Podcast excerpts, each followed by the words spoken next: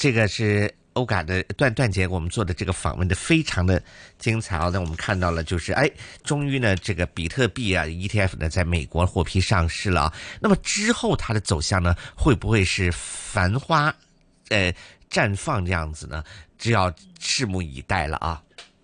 我觉得对于整个的币圈的，就是真的是就像刚刚那位嘉宾所说的啊，就是经历了十多年。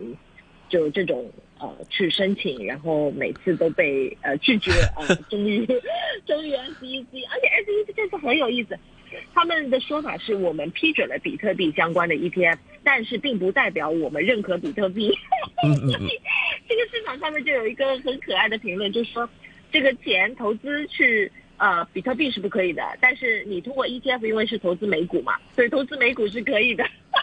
这个也是，我觉得也是一个很很现实的一个评论啊。但是对于普罗大众，就是我们这种一般的投资者来说，真的是一下子我们就有了一个投资的工具，而这个工具是我们平时就已经在参与的股市。嗯，其实我们就已经可以去跨这个，就跨过了这个所谓的界别的门槛啊。那对于很多就是包括就是香港，我们现在也都知道，政府是在大力的去推各种平台，他们可以。拿持证上岗嘛，就是可以成为 SAC 所分呃分出来的说，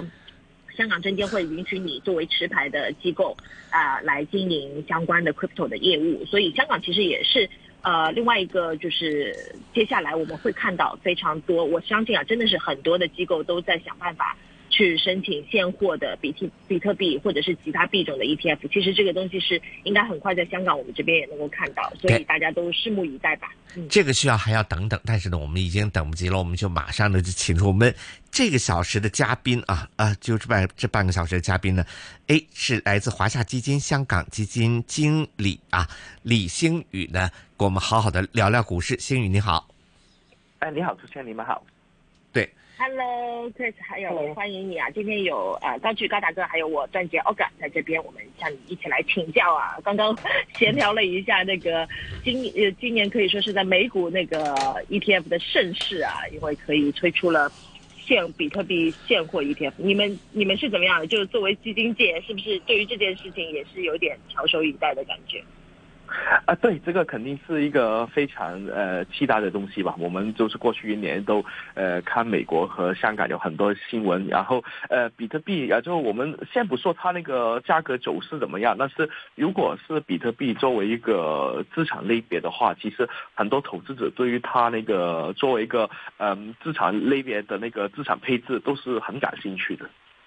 嗯嗯，你们你你 这个好像不能问啊，但你们会吗？就是在以后的未来的将来，香港这边你会佛系到会有很多的 ETF 商会参与到类似的产品当中吗？呃，对，肯定呃肯定大家都是有兴趣吧，因为这个的产品是比较创新，然后市场的需求也很多，然后我们感觉是嗯大家都是呃就应该不同的 ETF 发行商都是对这个有兴趣吧。好，大家听明白了，听明白了，就看看大家这个 抢跑道谁抢的比较快一点啊。其实没有关系啦，这个市场就是很欢迎大家能够有多多益善。你看美国一下子有十亿个，对不对？所以其实我觉得这个市场是有足够的一个包容性来看到更多的一种可能性的。来聊一些其他的市场吧。我和高大哥都非常关注的日本股市啊。高大哥你还记得吗？在在日本再创新高，好像。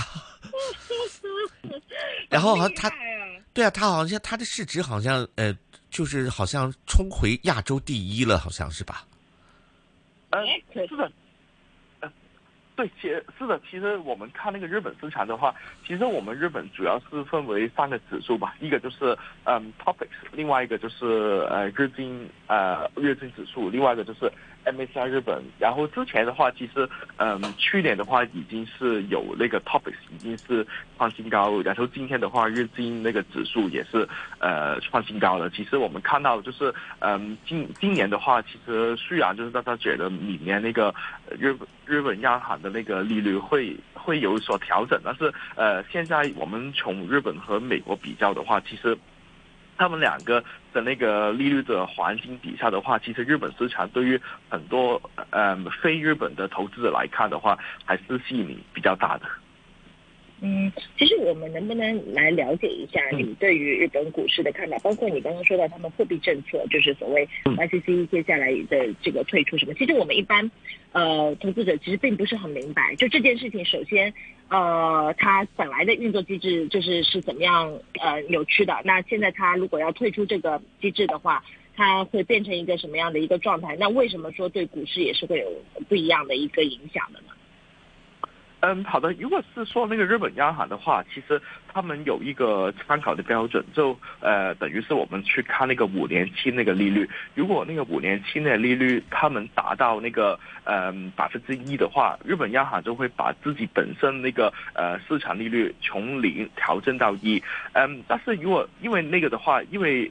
呃五年期的利率是那个市场的参考利率，呃央央行的利率也是另外一个利率，所以其实他们两个的话。可能是相关，但是也是呃有机会是有分别。然后我们如果是说那个 YCC 政策的话，其实日本央行为什么长期以来都是呃保持那个利率为什么这么低？因为他们想解决就是过去三十年以来的那个通缩那个问题。那所以通缩和通胀的话是日本央行主要去考量到底为什么到底那个二零二四年什么时候他们会。把那个低利率的环境，然后把那个利率提高。那如果把利率提高的话，就有两个影响。第一个影响的话，就是那个日本日本元，就是日元的话，它会呃升值。然后升值的话，会影响很多那个呃出口的企业。但是如果日日元升值的话，其实他们日本。里面的人的话，日本里面的话，消费的话，那个消费那个价格也会下降。但是如果是呃，利这个是一方面，但是第二方面的话，到底是什么影响那个？呃，通胀从而影响那个利率的，就是呃，通胀的话，他们分两方面，一个就是呃，从外部的方，外部就是从进口那个价格影响那个日本的通胀；另外一个通胀的话，就是他们内部那个通胀。他们之前的话，呃，日本央行最想看到的话，就是呃，从他们那个工资的水平提升，然后日本。日本那个日本人的那个消费水平提高，然后从而带动整个经济的那个消费。所以最重要的的话就是看那个日本的工资会提高。如果我们看现在二零二四年的步伐的话，它每一年日本的话，呃，每一年大概三月份到四月份的话，它会有一个。嗯，工资调整那个会议，他们就会定，就是呃，他们就就想象成为是一个呃工商局，然后他会呃制定，假如说今年的话，大概这个市场的话，呃，工资的涨幅会怎么样？然后如果是涨幅呃达到百分之四点五或以上的话，我们相信有很多企业都会把那个工资水平提高。然后工资水平提高的话，过一两个月的话，也可以看到他们那个消费水平也会提高。呃，大众那个通胀那个数据出来，所以我们看，呃，四月份出来那个数据，然后出来那个工资那个数据，五月份出来一个通胀数据，我们预计到其实大概日本，呃，可能明年那个，呃，可能今年二零二四年的七月份那个，呃，可能日本央行会有所调整吧。所以，如果目前为止我们看那个呃投资者的情况的话，还不是很担心。我们觉得第一个第一个季度的话，日本股市还是有比较不错那个表现。嗯。那其实呢，我们知道说，呃，全球其实很多的央行都某些程度是，呃，更早一些的是终止了 YCC 的这样的情况，就是所谓的啊，直利率曲线调整啊。但是市场上面呢，日本央行是坚持的比较久的，有没有加起来有没有六年啊？因为他们这种就是这样的情况上面，就会显得他们的宽松松的货币政策好像显得更宽松了。这也是为什么在过去的这一年，我们在香港的很多的呃朋友啊，那其实是蛮开心的，因为香港很多的朋友去日本可以享受到这个日元贬值，对不对？带来的很大的一个情况。这个也是我我们我们节目之间应该也有几次聊到过这个问题。那如果接下来会有一些这方面的会变化的话，会影响到。日元的这个啊这个升值吗？这个是不是也是二零二四年我们可能要预期的一件事情？那这个对于我们的投资会有什么影响？嗯，这个肯定是的。那个日本元的话，如果它呃，因为日元呃，它那个升值的话，大概会如果那个外汇政策调整的话，大概会升值大概百分之十到百分之十五左右。但是我们看日本，因为汇率的话都是一个比较嘛，我们从就是我们不仅是看那个日本央行的政策，我们还要看就是美国那个政策。美国政策都是呃他们会今年那个加息是一个呃比较确定的一个事事情了，所以那个美金有机会就是会有一个比较大幅度的那个回。回调，那个美金呃回调的话，美国的投资者他会把自己本身的投资会在呃其他地区呃寻找那个机会，那其中一个就是亚洲地区。来过亚洲的话，呃日本股市、呃韩国股市、台湾股市都是他们呃选的比较好的那个地方。然后东东，然后个日本股市的话，就除了我们刚刚说那个宏观的政策之外的话。一直从那个微观的看的话，其实它那个表现也不错。因为我们看那个东京那个证券交易所，其实它呃今年做了很多那个改善，就是它把那个里面的公司，就是从我们相信是呃二零二二年是是六十年以来最大规模的改革。他们目的就是要鼓励上市公司要提高那个企业的价值，从而提高那个日本股市的估值。所以其实。无论从那个宏观政策或者是微观的政策，我们看到，呃，日本股市现在的话，我们觉得它跟几年前的话那个情况都是不一样，是呃慢慢变好的那个情况吧。哇，我听起来，我觉得港交所也有很多，或者是真的 有有很多值得借鉴的地方，尤其我们现在对这个呃港股有些时候稍微有一点点觉得。不是特别满足的那种情绪啊，啊，看看日本是怎么走出过去十几年的优越玩，他们他们等于是也走了一个非常久的这样一个大型的 V，然后才反弹到现在的这个所谓的二十八年的一个新高啊。对呀，也是也是很感慨的一件事情。那港股要走这么多年嘛，就是也要有经历这么大的一个呃。蛰伏期才才能够好一点嘛？这亏你们现在觉得日本股市是就我们可以港股也是有可能要跟日本股市一样要蛰伏一段时间再能好起来吗？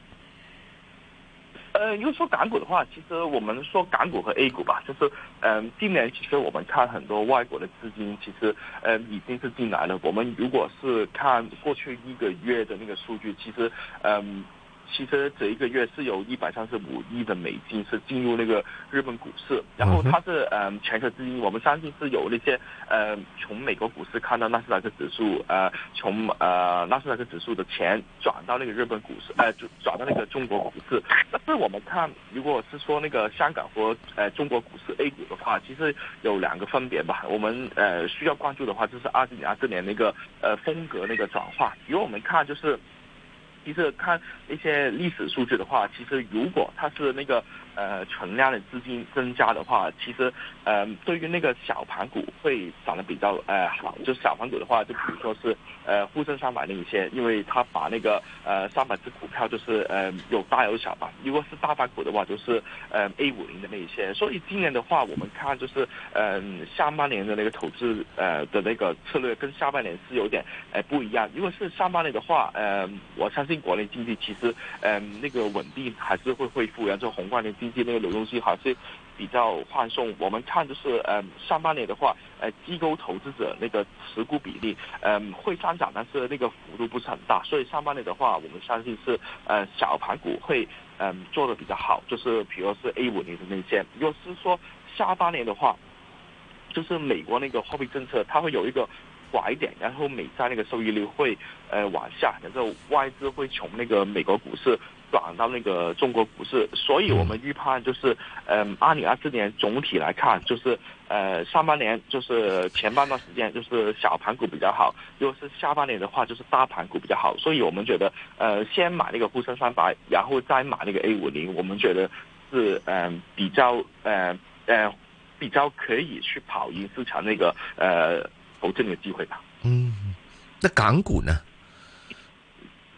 嗯，港股的话，跟我们之前的后市都是一样，我们觉得今年有几个板块会做的比较好吧。就是第一个就是生物科技的板块，第二个就是嗯科技板块也是会比较好。如果说那个嗯港股的话，我们呃觉得现在的话还是在等那个增量资金进来，然后增量资金就是从刚刚说那个美国的钱转到嗯香港的钱。如果说板块的话，就是为什么说那个香港的那些嗯生物科技板块会做的比较好呢？因为我们是看到嗯有一些最近有一些收购那个行为，因为呃生物科技板块一直以来它的问题都是没有那个。足够的融资，然后没有足够的融资，然后它里面的公司那个估值也不会提得很高，所以我们觉得就嗯从那个嗯从那几个收购，就是从那个比如说是罗氏那个收购看到的话，就是嗯一年以来我们觉得就是海外的那个药那些嗯。那些呃医药的企业有机会会买我们呃中国的一些呃标的，然后很多呃中国那些医药公司都在香港上市，所以我们觉得嗯这一个板块在二零二四年的话，其实会呃我们觉得应该会是其中一个表现最好的板块之一吧。嗯，嗯，对。那其实呢，我还哎刚才我们呢就是讲了。日本呢创了新高，没有抓住这个机会。那么还还有没有下一个这样子的一个机会？这些股市呢，可以让我们去看一看呢？譬如说印度股市怎么样呢？哎，可以，印度股市我们呃都都有研究。其实印度股市的话，嗯，现在的话，它那个红呃，很多人是讲，就印度股市它是在那个嗯估值比较高那个拐点，但是我们觉得是嗯一半一半的看法吧，因为我们看你说。看日呃，印度股市的话，就是它那个盈利那个情况都是有那个，呃，都是有那个百分之二十的那个呃盈利那个增长。然后如果是看那个。哎，宏观的环境来看的话，呃，印度股市还是有那个比较不错那个增长空间。比如说，我们看，嗯，第一个是有那个增量资金，第二的话，其实看那个印度股市的话，还是有很多那个贸易条件那个改善。我们也看到很多，嗯，零货的那个通胀目标，还有很稳定那个流入，会从那个呃非。嗯，就是非本地那个钱会转到那个印度的钱，所以我们看就是未来呃三到四年的话，每一年那个增长有百分之二十那个情况。但是如果我们看那个呃印度股市里面的那些板块去分析的话，嗯，现在还是在那个周期股里面，周期股比那些呃防御性股票表现比较好，大盘股比中小盘股好。那就印度股市的话，如果呃我们有看那个行业板块去分的话，比如说是看那些嗯金融科技。消费还有就是那几个类别，还有工业是比较好。如果是比较呃差一点行业的话，就是嗯可能其他的一些呃里面的那些出口行业也是他们会有投资者去看吧。但是嗯整体来看的话，我们觉得嗯印度股市它是一个我们觉得是一个比较好的新兴市场，但是从呃有一些呃情绪的那些。指标，或者是从那个嗯波从那个估值来看的话，印度股市今年的呃波动性会比去年高。嗯嗯，我也觉得这件事情是蛮有意思的，因为我们大家也多多少少是看着过去的这一年，尤其是呃不光是美股，然后其实亚太地区有一些其他的市场是有大家看到。一些蛮多的新的一个机会开始产生的一个状态啊，所以这也是我们这个市场美妙的地方啊。因为不同的地区其实也都是有它的这个在港股的投资的方法和方案的嘛，所以也是为什么大家可以不要去，可以不用错过他们的这个整个股市带来的这个变化。那你刚刚聊到的是我们在。接接下来这段时间，包括日本股市啊，包括 A 股这一边的风格的转换，乃至港股这边啊，看看有没有可能，呃，所谓的生物科技板块重新能够焕发一个生命力啊，因为这个其实。真的从各方面来说，也已经有一些个股只能说啊，有一些个股跌到了让呃某些朋友可能有点伤心的这个地步，尤其是一些生物科技板块的一些龙头啊。那很多人是这样反映的，就是因为有些个股的表现，甚至觉得说他们相关的 ETF 都不敢买，因为可能会受到拖累嘛。那其实，在二零二四年。整个的一个全球配置，你们的这里的一个角度，你们其实会有一些什么样的建议吗？嗯，全球配置角度的话，我们呃还是觉得 A 股是一个比较好那个好的一个机会。嗯，首先那个原因是它那个估值低，然后它那个呃盈利那个状况，其实今年是它那个盈利状况是呃转的比较差的，所以明年的，所以二零二四年的话。我们觉得它是呃会很稳定，然后 A 股的话是我们呃或者是很多外国投资者是一个呃首选的一个地区。如果说美股的话，我们觉得美股呃呃特别是纳斯达克指数的话，大家可能要呃担心一点，因为它那个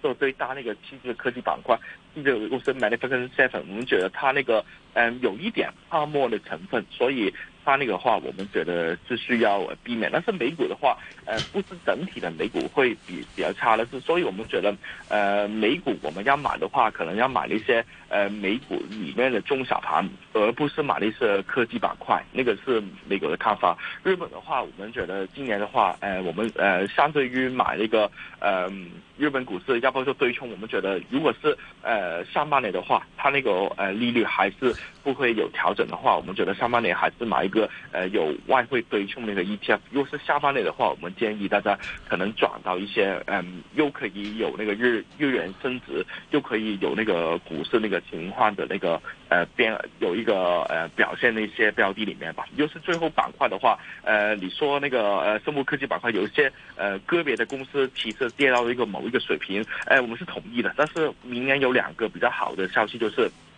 嗯，第一个消息就是，嗯，二零二四年那个反反差负的情况，我们觉得那个反差负在二零二四年第二和第三个季度基本上会结束，然后很多那些呃学术会议，有些新产品进入了医院，还有那些设备的话，会会会。会破那个增长，所以那个二零二四年那个，呃，我们预第二和第三季度那个医药板块会有一个比较不错那个呃情况。如果是全球那个医药板块的话，其实嗯很多公司刚刚也讲了，就是很多那些供应链，很多那个资金也会从头在那些中国呃比较高品质那些嗯技术里面。所以从资金角度，从那个呃微观做生意的角度，嗯，香港的医药板块，我们觉得大家不要放，那么大家就是要从现在。从那个低估值里面，从那个现在比较嗯，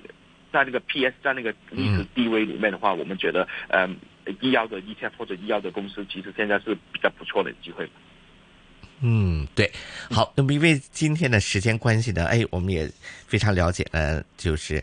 李来自李星宇的一些观点啊，那非常感谢呢，呃，来自华夏基金的基金经理李星宇呢，给我们来做了一个这么详细的分析，谢谢你。好，谢谢。谢谢谢谢星宇，我们下次再跟您聊。也祝祝祝你周末愉快啊！嗯，周末愉快哟。周末愉快。好，那么我们刚才也聊了，看看星宇也看好些呀，内地股市。其实哎，最近有我我我我一直有看一个内地讲这个股市商战的片，叫《繁花》，要而且沪语版好好看。那我们有机会看沪语版的。对，有机会呢，一定好好聊聊这个在内地股市方面。好，各位再见。